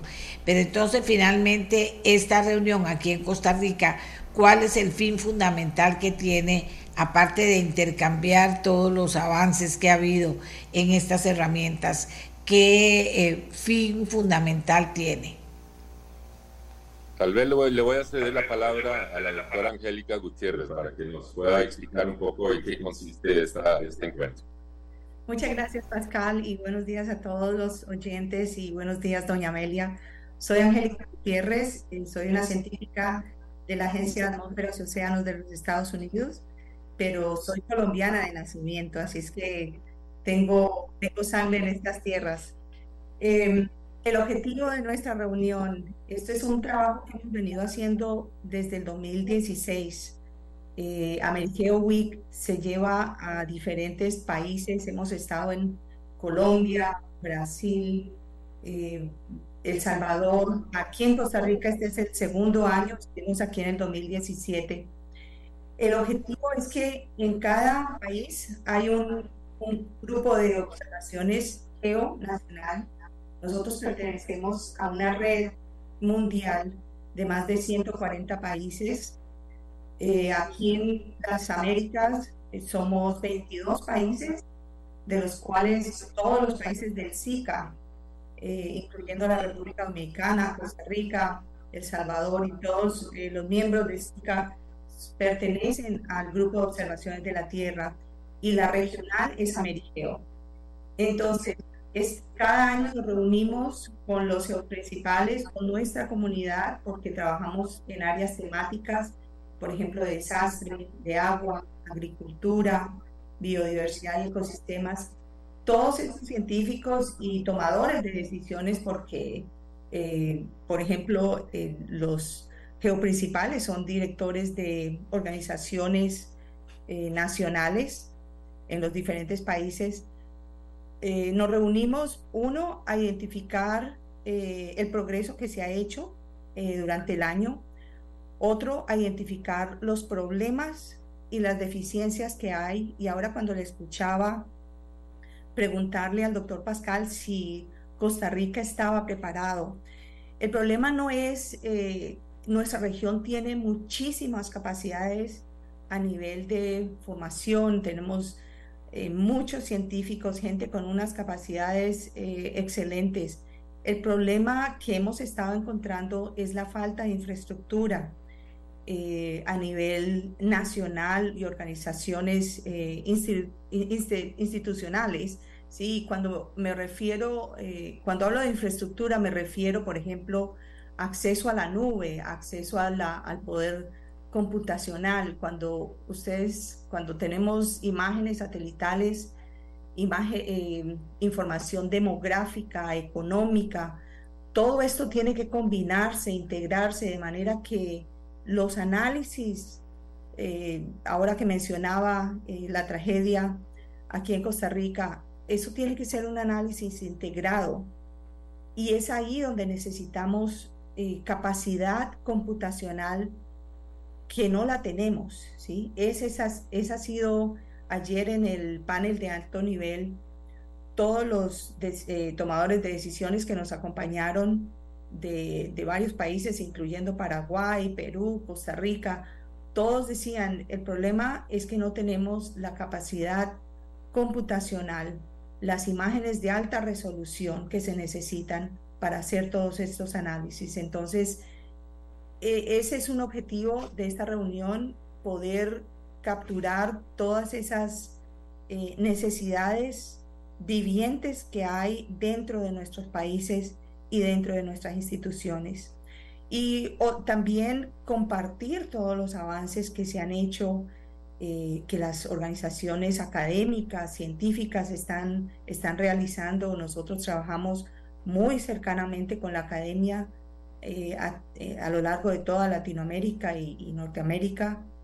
Eh, las universidades son el brazo derecho de, de Amerigeo en, en, cuanto a aplicaciones científicas y soporte a las instituciones gubernamentales. Sí, ¿y cómo hacemos? ¿Qué, ¿Cómo hacemos, señora, para doña Angélica, cómo hacemos para poder eh, prestarle atención a la deficiencia que tenemos, a la, a, la, falencia que tenemos, porque estamos trabajando y elaborando para que eso llegue a equipos y se puedan tomar decisiones. Equipos técnicos que, que, supongo que no los tenemos, ¿por qué? Porque son muy caros, porque no están desarrollados en, su, en toda su totalidad. ¿Por qué no podemos contar con eso que ocupamos para sacarle el mejor provecho a toda esa información tan valiosa? Bueno, ese, ese punto lo estamos trayendo a la comunidad mundial, ¿sí? Eh, porque es una inversión bastante grande. Eh, en el momento mm, estamos enfocados en básicamente en los dos extremos. Uno, en eh, garantizar que hayan satélites, que tenemos los sensores que necesitamos para leer. O sea, estamos inundados de datos. Y al otro lado, al otro extremo, están algunos productos que son desarrollados por, por las instituciones productoras de esos satélites o de esa, información. En el medio está ese, ese vacío grande que es esa capacidad computacional, como dije anteriormente. Em, la gente hemos, hemos trabajado muy arduamente en la preparación Em, institucional y también personal. Como decía don Pascal, ellos llevan más de 15 años preparando eh, profesionales que tienen la capacidad de, de hacer estos análisis. Entonces, estamos trayendo esa inquietud y ese problema a la comunidad internacional. El GEO se está preparando para los próximos 10 años. Hemos preparado una estrategia en donde se está considerando posibilidades como, por ejemplo, negociar eh, con las organizaciones comerciales eh, licencias masivas que beneficien a los países como los nuestros en, en desarrollo. y que podamos de todas, así los países puedan individualmente desarrollar sus propios productos. Entonces, esto es algo que estamos trayendo, como digo, a la, comunidad mundial. Vamos a estar reunidos en Sudáfrica ahora en noviembre em, con varios ministros, con, ministros de todo el mundo. Creo que hay un ministro representando a Costa Rica en esta discusión y, pedir que la comunidad internacional em, ayude en, en, ese sentido, ¿no? Que nos empodere a los países eh, más pequeños para, para continuar con nuestro desarrollo. En un momento en que toda esa información se vuelve tan valiosa con lo del cambio climático, con todas las cosas que, han pasado, que lo sabíamos desde hace tiempo, que no nos hemos preparado como debíamos haberlo hecho y que ahora nos toman de las orejas y nos jalan las orejas y, y decimos, bueno, vamos a tener todo esto tan valioso, pero ¿qué hacemos si no nos llega para tomar decisiones a tiempo sobre, una sobre un desastre o sobre medidas que hay que implementar para prepararnos para una situación más seria de la que estamos viviendo, digamos, con el tema del agua, con el tema del cambio climático, etcétera? Eh, eso, eso, eso termina siendo la gran preocupación. Usted habla así de los países pequeños, pero es que se supone que todas estas cosas que nos esperan, y toda la atención que tenemos que brindar a la biodiversidad, al cambio climático, a la seguridad alimentaria, a los ecosistemas, a la gestión del agua, todo eso ya se nos vino encima y tanto los pequeños como los grandes tenemos que enfrentarlo. Y si tenemos esa información tan valiosa y no podemos llegar a obtenerla para tomar las decisiones, estamos en una situación muy difícil, Angélica.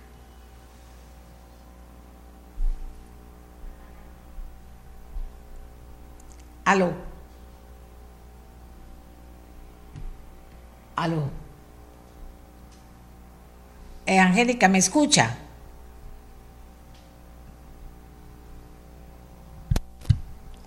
Aló. ¿Qué nos pasó? ¿Qué nos pasó aquí? A ver.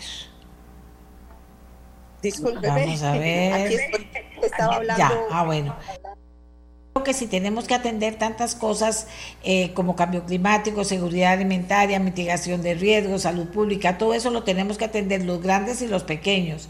Y tenemos que estar preparados. Y resulta que hay una gran información que está ahí en la nube, hay una gran información que ocupa de elementos o de aparatos, etcétera, para poder dar el mejor uso y tomar las mejores decisiones, pues entonces estamos en un problema grave.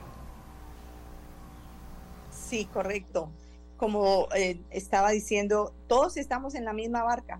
Eh, esto no es, mm, el cambio climático no es ni de los pequeños ni de los grandes, esto es de todos y eso es lo que tratamos de hacer eh, en el grupo de observaciones de la Tierra. Estamos todos sentados a la mesa de iguales, tratando de resolver estos problemas conjuntamente eh, y es tan importante la voz de, y el trabajo que se está haciendo e, en todas las Américas a través de, este grupo de observaciones. Así es que eh, sí, estoy completamente de acuerdo. Esto es un problema de todos, no solamente de unos cuantos países, por supuesto. Eh, y allí es donde estamos asegurándonos de que todos tenemos las herramientas para poder responder a estos problemas de cambio climático. Pascal, eh, ¿cómo cerramos diciéndole a los costarricenses sobre esta actividad?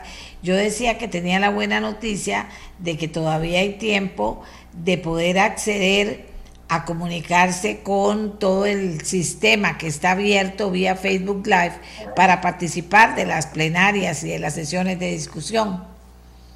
A ver si tengo a don Pascal por, ahí. Doña Amelia, eh, las, las, puertas están abiertas y la Universidad de Costa Rica está realmente al, al, servicio de la sociedad costarricense y de las instituciones costarricenses interesadas en estos temas de, de, de, monitoreo y observación sistemática de la Tierra. Están de lo más bien bienvenidos a participar. Vamos a tener una serie de talleres de capacitación, eventos paralelos y una plenaria.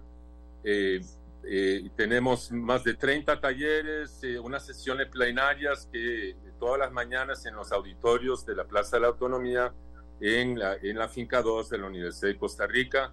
Y mucho, como bien lo indicó al inicio del programa, muchos pueden seguir también en, eh, en vivo las transmisiones de las plenarias eh, a través del sitio web del SICA, del Sistema de, Información, de, Integración Centroamericana, eh, y está en El Salvador, pero están transmitiendo en vivo para toda la región centroamericana. entonces están de lo más bienvenido, tanto presencial como virtualmente, durante la semana en Merigeo. Hasta el sábado. Hasta el sábado. Muchísimas gracias al doctor Pascal Giró, director de la Escuela de Geografía de la Universidad de Costa Rica, y a la doctora Angélica Gutiérrez, que integra el Consejo de Amerigeo, quien está siendo albergado por la universidad en un encuentro con expertos eh, para aprender y para escuchar y para valorar cuánto se ha avanzado en las diferentes herramientas que tenemos para poder utilizar, para poder, utilizando la tecnología y los datos, robustecer la toma de decisiones y acciones frente a los desafíos que tenemos. Esto es muy serio, no es cualquier cosa. Hay gente que puede tener tiempo para sentarse y poder observar lo que ocurre y otra gente para ponerle eh, atención a las finalmente a lo que van a ser los acuerdos de este encuentro, porque sí necesitamos pensar en futuro, no en pasado, pensar en futuro y utilizar todo lo que esté de nuestras manos para poder tomar previsiones para que el efecto del cambio climático, de todos estos fenómenos que se están dando, no nos caiga encima y nos haga más daño de la cuenta. No hemos querido escuchar todas las cosas que hay que hacer para prepararse y tenemos que y llega el momento en que tenemos que escuchar y hacer ¿Y qué necesitamos? Bueno, yo diría una vez más que los países grandes le ayuden a los pequeños, porque como bien decía la doctora Gutiérrez, pues esto es un tema de grandes, de pequeños, de medianos, es de todos y tenemos que prepararnos de la mejor manera posible. Hagamos una pausa, amigos y amigas, y volvemos para hablar un poquito de política. Ya volvemos. La mía, la suya, la de todos y todas. Resulta, amigos y amigas, que los partidos políticos han estado unos con más, unos con menos, pero con actividad política, porque está la realización de sus asambleas cantonales. Uno de esos partidos ha sido el Partido Liberal Progresista y una de las personas que ha estado muy, eh, ¿cómo lo puedo decir?, totalmente involucrado totalmente involucrado en todo este proceso es don Eli Feinstein, que es el presidente del Partido Liberal Progresista. Le debía yo a don Eli que nos hablara ya no de la Asamblea Legislativa, sino de las asambleas del PLP, de cómo se está fortaleciendo y cómo está participando el PLP en asambleas cantonales con miras a la elección de alcaldes. ¿Cómo está el tema? ¿Cómo está el PLP, don Eli? Buenos días. Muy buenos días, doña Amelia. Buenos días a toda la audiencia de nuestra voz. Eh, doña Amelia, muchísima actividad en los, últimos meses, en realidad. Ya en las últimas semanas, pues hemos estado haciendo las asambleas cantonales, que es la parte más visible, pero para poder llegar ahí, el, armado de papeletas, conseguir a, la gente que esté dispuesta a, postularse eh, con las reglas de paridad. El tema es bastante complejo. Eh, nosotros hemos realizado hasta el momento 24 asambleas cantonales en las que se han elegido ya las, las nóminas completas. Eh, tenemos ya programadas 23 asambleas más y tenemos por ahí 5 o 6 cantones en los que estamos eh, haciendo los últimos esfuerzos para poder completar las, las papeletas. En principio estaríamos participando en alrededor de 50, 52 cantones eh, cosa que supera la meta que nos habíamos eh, propuesto, que era de participar eh, al menos en la mitad de los cantones, ¿verdad? Que serían 42. contentísimos, doña Amelia, con, con, la respuesta que estamos teniendo del público, con la respuesta que estamos teniendo de los seguidores del partido. hemos tenido algunas asambleas todas las asambleas han sido bastante concurridas, pero algunas realmente impresionantes, ¿verdad? Este, este domingo tuvimos la asamblea en, en, San Carlos, en Ciudad Quesada, con alrededor de 300 personas en, asistiendo a la asamblea. en el Cantón de la Unión hace, hace unas semanas habíamos tenido un poco más de 200 personas presentes en la asamblea. Eh, y así por el estilo, esa ha sido la, tónica, ¿verdad?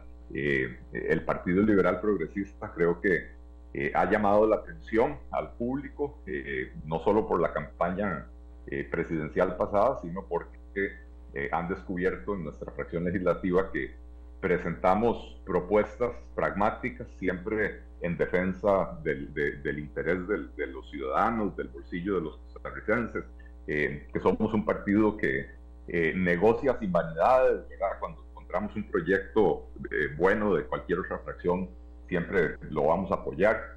Eh, y, creo que ese, ese espíritu constructivo y, esa, y ese enfoque en poner siempre al ciudadano en, en el centro de toda la acción política del Partido Liberal Progresista ha, ha, calado, ha, ha, generado muchísimo interés y, y, la gente está viendo en nosotros eh, una opción real para, para poder gobernar en, en, estas elecciones del 2024 las municipalidades, las alcaldías, eh, pero también proyectándonos a futuro para, para futuros procesos nacionales.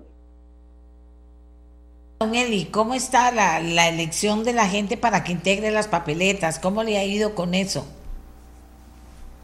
Eh, bueno, como le comentaba, es, es difícil eh, encontrar personas que, estén dispuestas. La, política, lamentablemente, se ha vuelto muy grosera con la gente que participa en ella. Eh, siempre hay ataques desde el momento en que alguien anuncia alguna intención de, de, postularse, eh, ya empiezan los ataques inmediatamente. Si, si, está metido en eso es porque es corrupto. y, y, bueno, no, no cualquier persona quiere eh, someterse a eso. Y siento además, doña Amelia, que en los últimos tiempos, eh, con, con, el estilo de comunicación que, que, tiene este gobierno, eso se ha eh, intensificado, ese, ese ataque al cuerpo, esa, esa virulencia en, en, esos ataques, ¿verdad? Entonces, se, se hace difícil, pero como le digo, hemos desplegado un trabajo enorme, hemos estado recorriendo el país, y, no me refiero solo a mí, sino que tenemos eh, personas eh, partidarios que, se han puesto la camiseta y han dedicado muchísimo de su tiempo. También los diputados, cuando hacemos giras, eh, aprovechamos para sacar el rato y reunirnos con, con dirigencias locales para, para, tratar de armar esas, esas papeletas. y a veces, a veces la gente lo, lo que ve es solo la candidatura a la alcaldía, es como la, la, cabeza visible, pero eh, en cualquier cantón una papeleta completa son no menos de 60 o 70 personas, porque hay que, hay que nombrar regidores, regidores suplentes, síndicos, que es uno por distrito, síndicos suplentes, eh, y después eh, concejales de distrito. entonces, realmente en los cantones más grandes eh, en San José, en San Carlos, en Desamparados, qué sé yo, los, cantones que tienen más distritos, las papeletas llegan a tener 150 personas, ¿verdad? Entonces es un trabajo, eh, es un trabajo muy significativo, pero como le decía, la respuesta que hemos obtenido ha sido fantástica, ¿verdad? Hay muchísimo interés, muchísima gente sana, muchísima gente buena que, que quiere eh, ayudarle a sus comunidades y, y hemos podido eh, sumar a nuestras filas. Imagínese usted todo ese montón de gente trabajando, don Eli.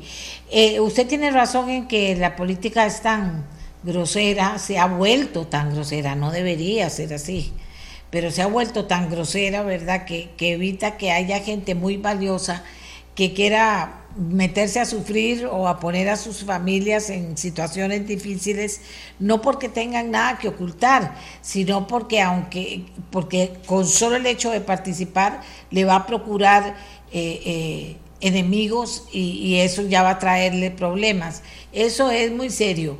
Pero, sin embargo, si se logra, don Eli, es una cantidad importantísima de gente trabajando en este caso concreto, por el partido, por el PLP.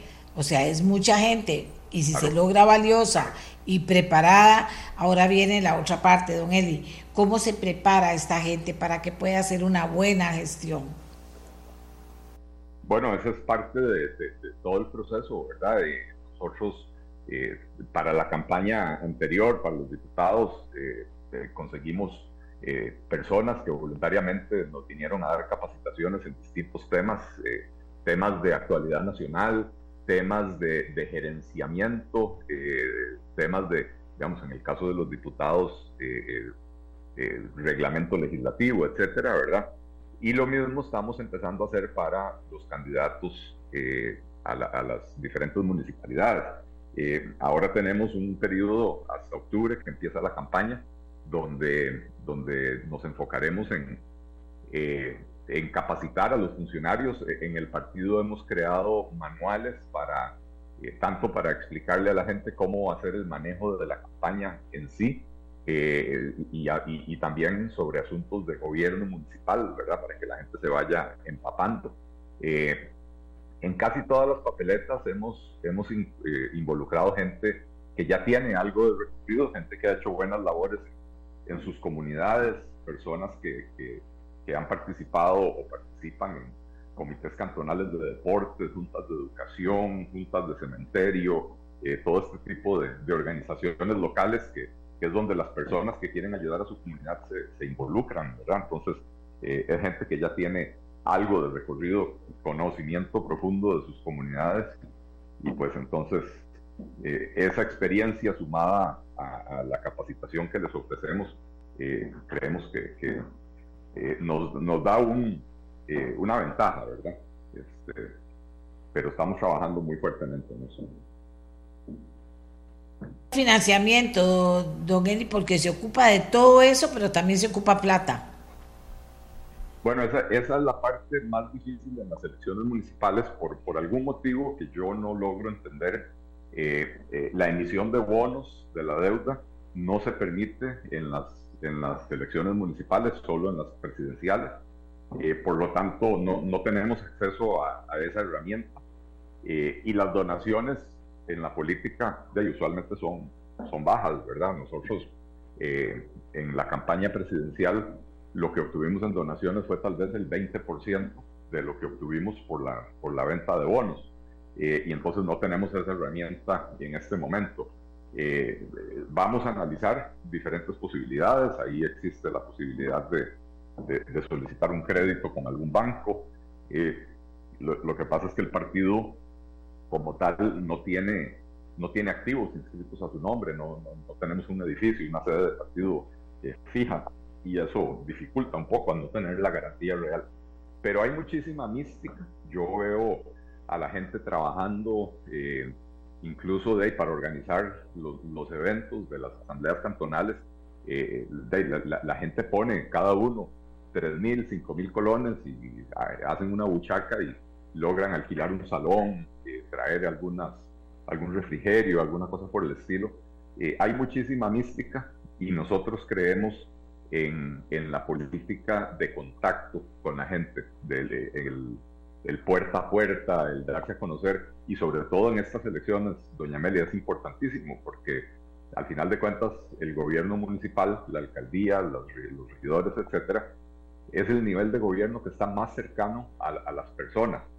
Y si y si no vamos a tocarles la puerta a la gente, si no, si no es gente que se da a conocer en sus comunidades, pues entonces eh, eh, estaríamos, no estaríamos haciendo bien nuestro trabajo, ¿verdad?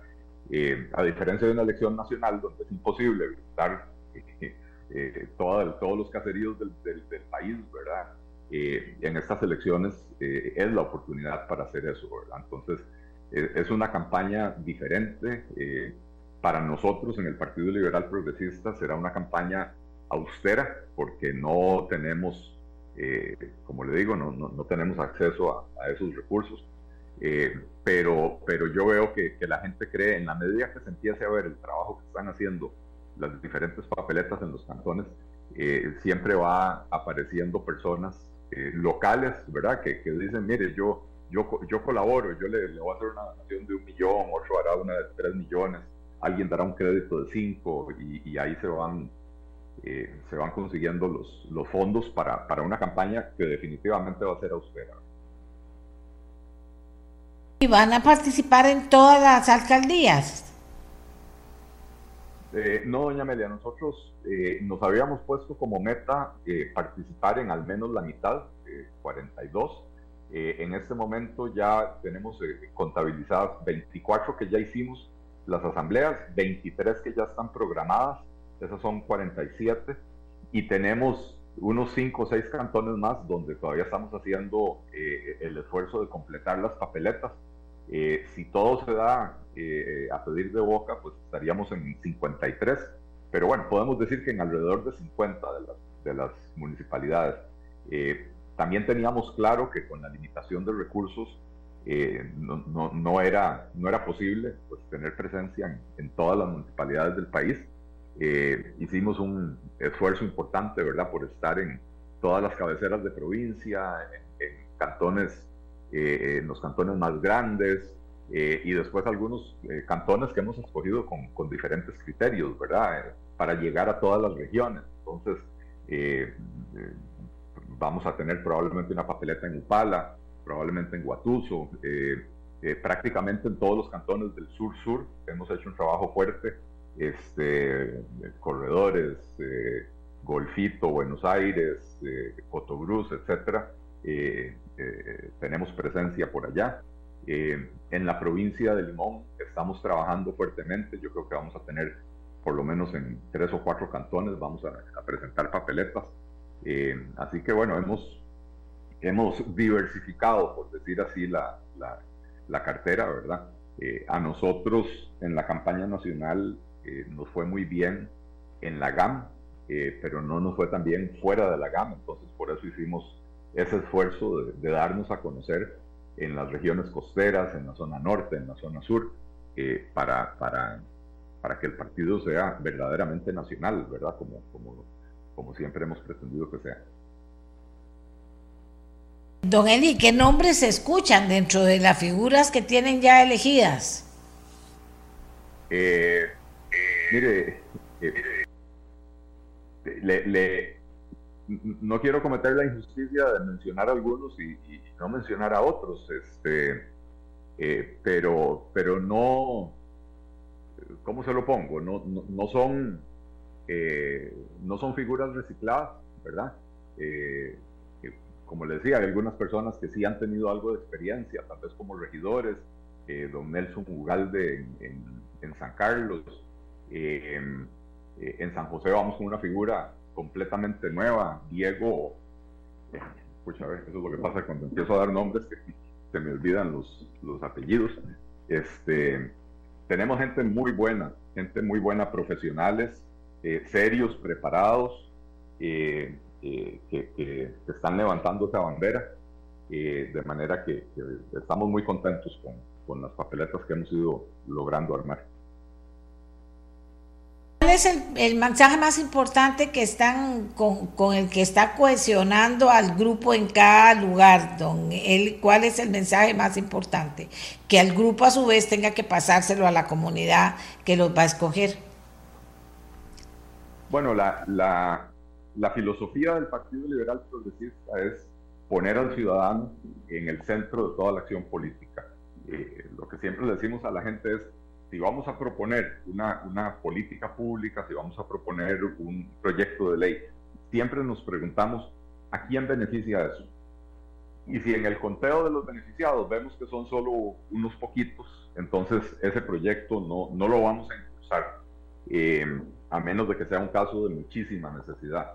Eh, porque la política tradicional se ha tratado de eso, de, de, hacer, de hacer políticas públicas para beneficiar a grupos selectos en vez de pensar la política pública para beneficiar a la gran mayoría de los costarricenses. Entonces, desde las municipalidades, también, eh, esto es algo que le hemos insistido mucho a, todos nuestros candidatos, poner al ciudadano en el centro de todas las cosas.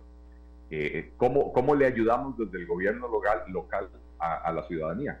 Bueno, eh, entendiendo que la municipalidad está al servicio de los ciudadanos y no al revés, lo cual implica que tenemos que dar servicios de calidad y de manera oportuna tanto servicios como el de recolección de basura, limpieza de calles, en los casos donde hay policía municipal, seguridad, en los casos que las municipalidades se encargan del acueducto, pues, entonces eh, que el servicio sea oportuno también, ¿verdad? Eh, pero también la atención al público en, ventanilla, en plataforma, en las diferentes eh, instancias donde el público interactúa con la municipalidad, ponerse al servicio de ese ciudadano, hacer el gobierno más eficiente posible para poder tener los impuestos más bajos posibles. Eh, entendemos que, el dinero que gasta una municipalidad sale del bolsillo de sus ciudadanos, de los ciudadanos del cantón, y por lo tanto nuestra obligación es eh, hacerlo de la manera más eficiente para no tener que estar eh, acudiendo a, subirles impuestos. la fracción legislativa del Partido Liberal Progresista se ha dado a la tarea con las diferentes municipalidades cuando, cuando presentan proyectos de ley para, para reformar las patentes municipales y los impuestos municipales. Eh, nos sentamos a hablar con ellos, les explicamos nuestra filosofía y ya en, dos o tres ocasiones, en particular con la, la, Municipalidad de Moravia, la Municipalidad de Acosta, que habían traído proyectos que aumentaban los impuestos de una manera muy significativa y les explicamos nuestra filosofía de cómo ayudarle al ciudadano a ser más próspero, lo cual va a generarle mayores ingresos a la municipalidad y logramos en ambos casos eh, más bien eh, bajar esos impuestos, eliminar de, las leyes de patentes algunas de las cláusulas más abusivas que, existen en estas leyes usualmente. Eh, y bueno, eso es lo que le queremos llevar a, los ciudadanos, un gobierno local al servicio de los ciudadanos, resolviendo los problemas de la ciudadanía, invirtiendo los recursos correctamente, algo que le insistimos mucho a los candidatos y candidatas es que tienen un presupuesto anual, entonces las obras hay que hacerlas todos los años y no hacer lo que, lo que vienen haciendo la mayoría de los alcaldes hoy en día, que durante tres años y medio usted no ve absolutamente nada. Y en el último medio año antes de las elecciones empiezan a asfaltar calles, a embellecer los parques, a, hacer diferentes acciones para que en la retina del votante quede que, el alcalde hizo mucho, pero hizo mucho en los últimos seis, seis meses, ¿verdad? Nosotros queremos un gobierno local que trabaje eh, los cuatro años, las 52 semanas del año, las 24 horas del día para beneficiar a los ciudadanos. ¿Está optimista, don Eli? Sí, señora, yo creo que, a ver, es, primera vez que, tenemos la opción de, alcanzar eh, alcaldías. Eh, yo creo que nosotros estamos en, capacidad de, lograr tal vez unas 10 o 15. Eh, ojalá, ojalá eh, y podamos dar la sorpresa en, más cantones, eh, pero, pero, pero sí, sí, yo creo que vamos a, vamos a, dar una campanada en estas elecciones municipales. Muchas gracias a don Henry Fencia, presidente del Partido Liberal Progresista. Hemos hablado con él sobre eh, la preparación que están haciendo para participar en las asambleas cantonales, lo que ha pasado ya en las cantonales y cómo se preparan para las elecciones de alcalde. Estaremos hablando con los diferentes partidos, hoy eh, con Don Eli, que es el presidente del Partido Liberal Progresista, sobre cómo está la cosa, sobre para dónde van, qué es lo que quieren y finalmente cuál es el mensaje que están llevando a las personas para que crean en el liberal progresista y vote por ellos. Eh, amigas y amigos, aquí vamos a ver.